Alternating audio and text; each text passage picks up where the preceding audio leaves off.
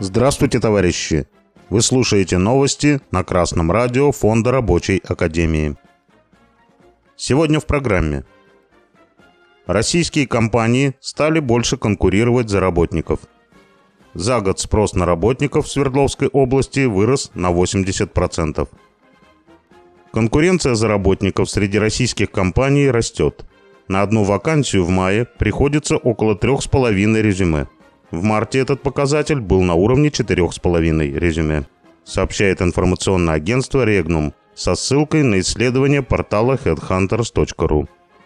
Топ-менеджеры некоторых компаний до сих пор думают, что проблемы большого рынка труда их не касаются, а все эти дефициты и безработицы – история про космические корабли.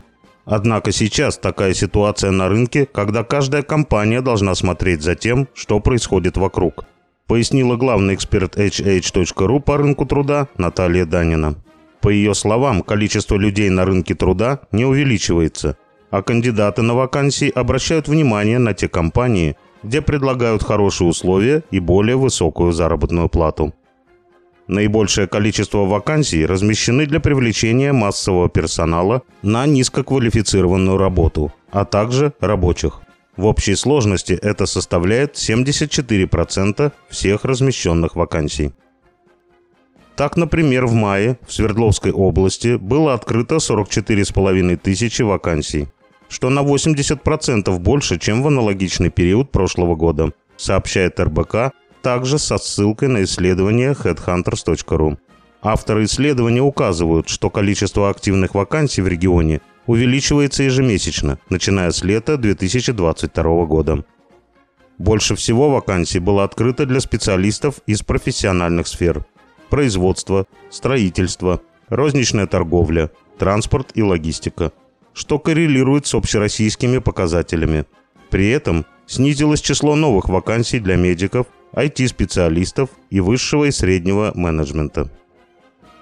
В обществе растет потребность в человеке труда и рабочий класс должен ответить соответствующе, чтобы ценились не только результаты его труда, но и его интересы, жизнь, здоровье, достаток, благополучие его семьи.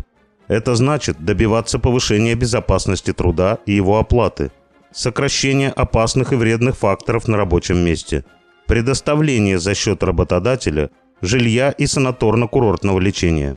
Для этого надо самим ценить свой труд, свою жизнь, свое здоровье – и научить этому своих товарищей.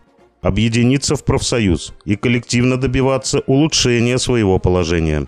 Сейчас для этого благоприятная ситуация, потому что нет больше никого за забором, на кого работодатель мог бы вас заменить. Действуя коллективно, грамотно, в рамках закона, вы не оставите собственникам иного выбора, кроме как пойти вам на уступки. Изучайте Трудовой кодекс. Записывайтесь в Красный университет. Приезжайте на Российский комитет рабочих, делиться опытом коллективной борьбы за улучшение своего положения. Это тот путь, который улучшит ваше положение и ведет к ренессансу рабочего класса. С вами был Беркутов Марк с коммунистическим приветом из Маловишеры.